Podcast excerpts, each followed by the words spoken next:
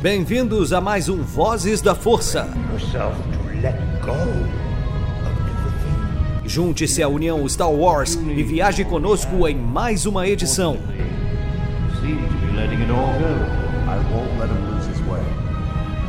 Seja também a fagulha que manterá a chama de Star Wars acesa por muitos anos.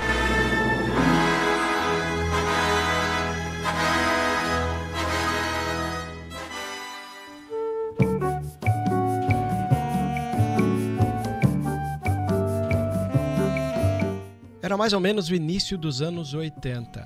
Eu mal imaginava o universo que poderia estar entrando. Pois bem, minha tia Cecília, tia Cessa, tia Cissa, nossa, vários nomes. Ela foi lá, pegou na minha mão e falou assim: Vamos comigo no cinema.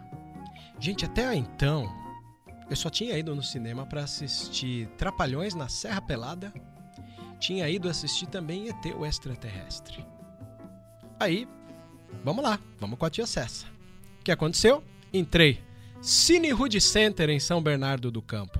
É, hoje essa, essa sala de cinema ela é uma igreja universal, como bem provável tenha acontecido com você aí na sua cidade.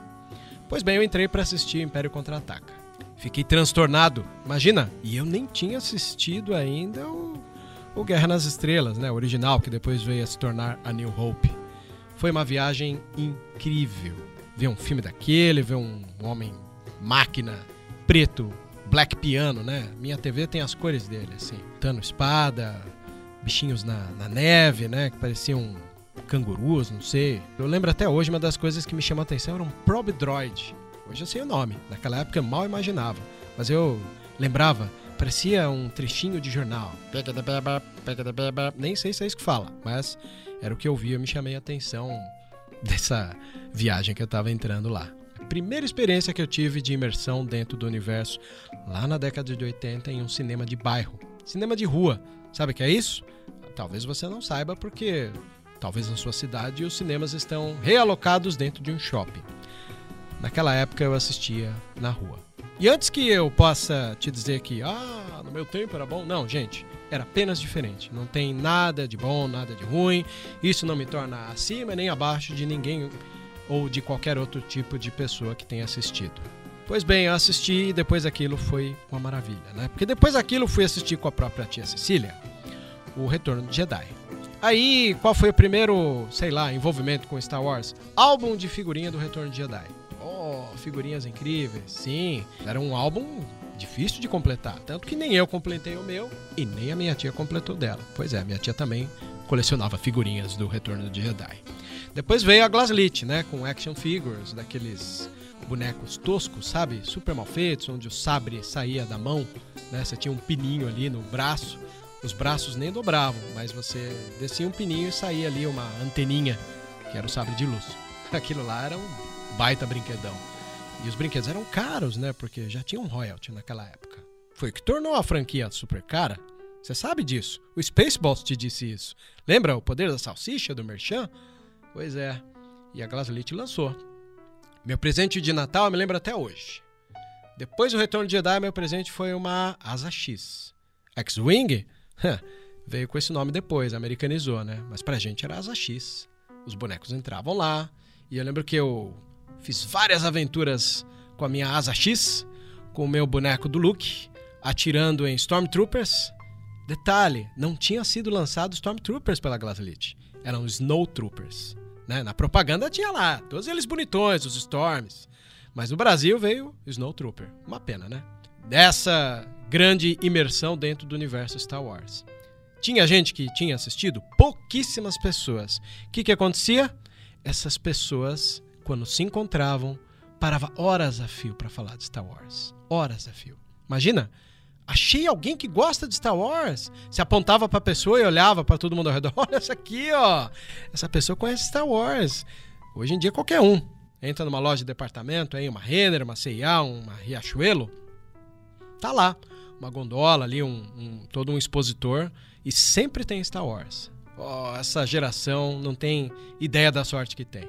Pois é, Star Wars era um ponto de encontro para pessoas que gostavam dessa saga. E era bem raro, viu?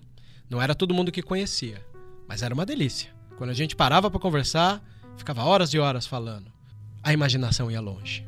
Quem não conhece o Cris Dias, do podcast Boa Noite Internet, pode ouvir lá no capítulo Teatro da Mente, ele vai explicar várias coisas que a nossa mente e a nossa imaginação criava. Né? Os recreios da escola eram recheados de historinhas novas que a gente contava um pro outro, por mais que às vezes ninguém assistia, mas o fanfic começou ali pra gente.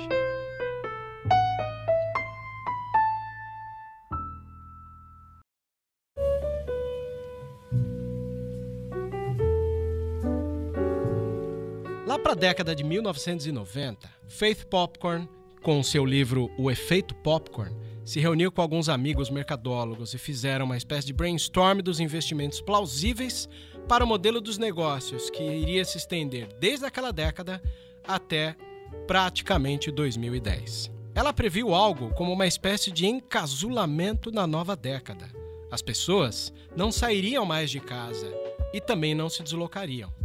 Seja para ver uma programação on demand, como a gente assiste na Netflix, e abomina a ideia de ter que ir até o cinema, enfrentar filas, o frio do caminho. Até a venda de brinquedos eróticos, ela também tem a ver com uma espécie de encasulamento. Chegava até o nível e permeava pela parte da segurança pública, onde as pessoas começaram a temer a violência urbana e preferiam fazer coisas que não precisasse sair de casa.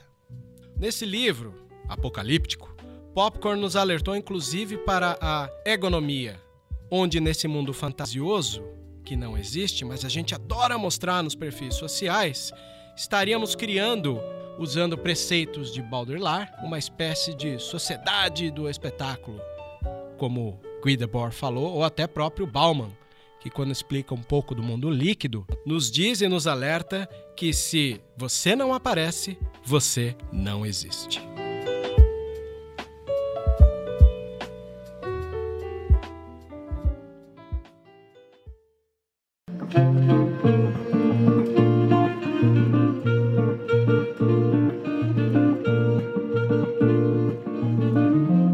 Você sabe que quando eu comecei a estudar comunicação, a gente começou a entender um pouco mais sobre os problemas da pós-modernidade. E um dos problemas da pós-modernidade era o quanto a tecnologia trancafiou as pessoas dentro de casa. Olha, vou te dizer, várias pessoas não estavam disponíveis para sair. Você chamava as pessoas dentro de casa. Né? Era o advento da internet e tal. Não estou nem falando do que a gente vê hoje em dia, né? Pessoas com a cabeça baixa mexendo no seu celular. Aliás, não sei se você sabe, mas daqui para frente começa a mexer no seu celular olhando para frente. Senão vai dar um problema no seu cupim ali, você vai ter dores de cabeça ou dores nas costas oriundo de você ficar de olhando para baixo, né? Uma das coisas mais assustadoras que eu já vi na minha vida foi um Tumblr que se chamava People Look Down. Eram fotos de pessoas mexendo no celular, todas de cabeça baixa. Uma das fotos que eu nunca me esqueço é uma foto de plano geral, de pessoas olhando para baixo, e várias, várias. Parecia uma letargia, né? parecia um transe coletivo. Vamos mudar esse transe coletivo e começar a mexer no celular olhando para frente. Pode até melhorar a sua visão e você não cair num buraco, não tropeçar, ser atropelado e não te dar dor nas costas também. E lá para 2014, 2015, teve um fenômeno que me chamou muita atenção. É isso aí, o Pokémon Go começou a levar as pessoas para rua. Naquela época eu estava morando em Santos. Eu, como vocês ouviram, sou de São Bernardo. Depois eu me mudei para Santos. Eu era pai há pouco tempo da Maria Luísa. Hoje eu estou no Paraná, morando em Cascavel e transitando entre Cascavel e Toledo. Mas voltamos ao ponto. O ponto é que as pessoas começaram a sair na rua. Pokémon Go, embora muita gente tenha descido a lenha, falado que, pô, o pessoal tá viciadão aí, né? Tem uma coisa super legal em tudo isso. Pokémon Go levou as pessoas pra rua. Sabe aquela mesma tecnologia que quando eu estudei comunicação da pós-modernidade, do mundo globalizado, ela começou a trancafiar as pessoas dentro de casa? Essa tecnologia começou a fazer as pessoas saírem de casa. E saíram mesmo. Estavam todas elas ali na rua, caçando novas criaturinhas. Eu, vou ser sincero, que eu só não entrei nessa onda no mundo dos animes, nem Pokémon, nem Digimon, essas coisas eu já não assisti. Eu tava numa fase da vida que eu tava bem cético quanto a animes. Depois que você assiste Evangelion, sua vida fica meio frívola em relação a acreditar em, em animes fofinhos e brilhantes. Óbvio que as pessoas que mais entendem disso vão dizer: para com isso, assiste lá, você vai gostar. Como o Pokémon fez parte da infância de muita gente, lá estava o aplicativo, que era um jogo, e todo mundo na rua. Depois teve o perigo das pessoas serem assaltadas. Pô, quantas vezes você ouviu o noticiário dizendo que um aplicativo de um joguinho, de um anime, fazia as pessoas saírem nas ruas, começaram a se reorganizar entre si para que elas saíssem. Lembro até hoje, quando passei ali na Praça da Independência, ali no centro de Santos, não tem ideia de como era uma alegria ver aquele monte de gente na rua. Quando eu digo de volta para as ruas, é encontro do próximo. O que, que tem em comum entre o aplicativo do Pokémon Go e Star Wars? Eu vou chegar lá. Quando Star Wars teve o seu, a sua remasterização ali em 97, né, os remasters, a galera começou a sair de novo para ver Star Wars. E aquela galera que gostava e conhecia começou a aumentar o seu contato. Eu mesmo aproveitei demais. Tenho até hoje os brindes do KFC, né? O KFC teve um momento da vida que ele fechou e agora ele retornou em alguns lugares. Mas naquela época eles tinham balde e tinham algumas action figures né, que davam de brinde, igual acontece hoje em dia aí no Burger King, no McDonald's. Tenho ainda os dois andadores, o AT-AT e o AT-ST. Estão comigo ali decorando a estante de livros do Star Wars. Tanto Pokémon Go quanto Star Wars eram um ponto de encontro entre amizades com gosto comum, que fez com que eu pensasse que essa linha paralela talvez pudesse contribuir aqui com vocês. Infelizmente, ali de 2015 para cá, quando a Disney comprou os direitos da saga, muita gente torceu o nariz pelo caminho que a saga estava tendo. Não é uma protagonista mulher que tá aí? Ainda bem que tem mulher. Sabe que o rolê ficou até mais alegre, um pouco mais colorido quando você olhava pro lado e tinha um monte de mulher. Star Wars sempre foi coisa de menino, de moleque. Agora tem um monte de mina no rolê aí, curtindo, comprando camiseta, trocando action figures. Isso é uma vantagem que vocês não têm ideia. Na década de 80 só tinha cueca, viu, que gostava de Star Wars. Hoje em dia todo mundo gosta. É aquele gostinho de você olhar e ver que a saga dialoga com todas as faixas etárias. Hoje Star Wars fala com uma criança de 10 anos, fala com um adulto aí da pós-adolescência, dos 20 anos, e fala com senhores de 40 anos como eu. Desde quando a Disney comprou, ela abriu a porteira. Dá pra pôr protagonista mulher? Dá, dá pra pôr. Tá lá. Ray é uma prova disso. Dá pra pôr em spin-off mulher? Dá, pô. A Jean. A Jean é uma personagem super forte. É o símbolo dos rebeldes, né? Mal imaginam isso. O que, que aconteceu em 2017? Saiu Os Últimos Jedi. Os Últimos Jedi dividiu a franquia e o seu fandom. Antigamente você via uma briga muito, sei lá, tola entre os fãs da trilogia original e a trilogia prequel. Chegou a trilogia sequel. Será que vamos ter uma terceira geração de fãs brigando entre si? Será que a gente precisa mesmo brigar entre nós por causa da saga? Será que tudo isso não é um grande Star Wars que engloba e chama todo mundo? Olha, tem para você. Olha, tem para mulher. Olha, tem para o negro. Tem para todo mundo, para criança, para o adulto, para o velhinho, para a velhinha. Tem para todo mundo. Mas o filme dividiu, dividiu mesmo. Dividiu tanto que na hora que foi sair um spin-off, mais um deles, né? Tinha saído Rogue One, foi sair solo. Era uma experiência. Eu, particularmente, sempre achei que aquilo deveria ser um telefilme. Mas eles acreditaram. E eu quis acreditar. Faltou ali uma galera entender que o solo era um filme, né, um derivado de uma história. Quem escreveu aquela história antes da Disney comprar Star Wars, essa história já estava escrita. Lawrence Kasdan, o roteirista do Império Contra-Ataque, O Retorno de Jedi, é um cara que sempre gostou de Star Wars.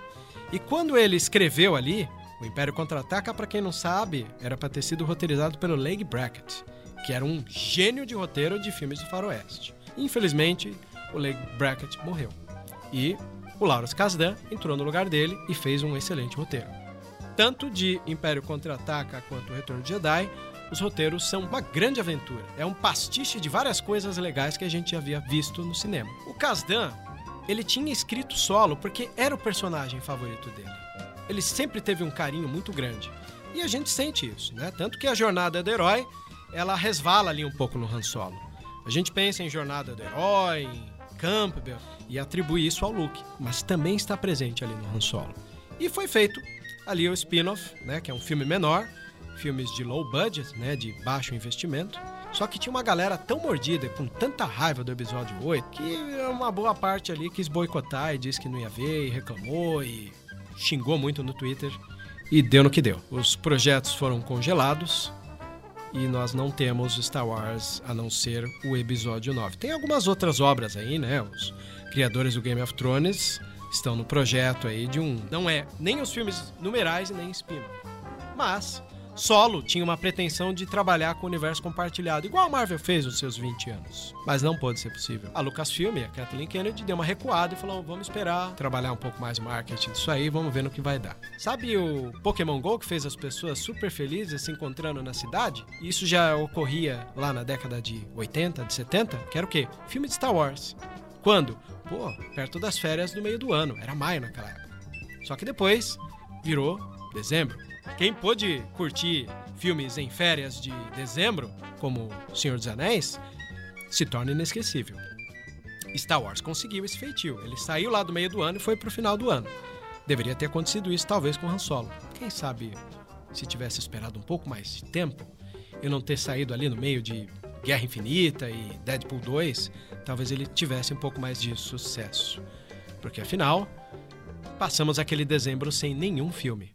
Essa alegria que a gente tinha de fãs antigos de Star Wars como um ponto de encontro quando rolava um filme no cinema, ela caiu por terra. Nós não tivemos um filme. Aquela alegria do Pokémon GO que eu vi, que poderia se refletir, quer dizer, ela foi emprestada ao Pokémon porque ela já existia quando os filmes eram lançados no cinema. E isso poderia ocorrer de novo. Será que a gente precisa mesmo malhar as obras? Star Wars é o nosso reduto. Quando as obras saem, mais do que filmes, são fenômenos. E esses fenômenos fazem a gente sair de casa e encontrar pessoas de gosto comum. Mas eu acredito, viu? Eu ainda sou o tipo de pessoa que acredita que o fã de Star Wars aprendeu com a própria saga a se tornar uma pessoa super positiva. Essa é a minha esperança. A esperança é a última que morre. E a esperança pode se tornar nova. Pode se tornar a nova esperança.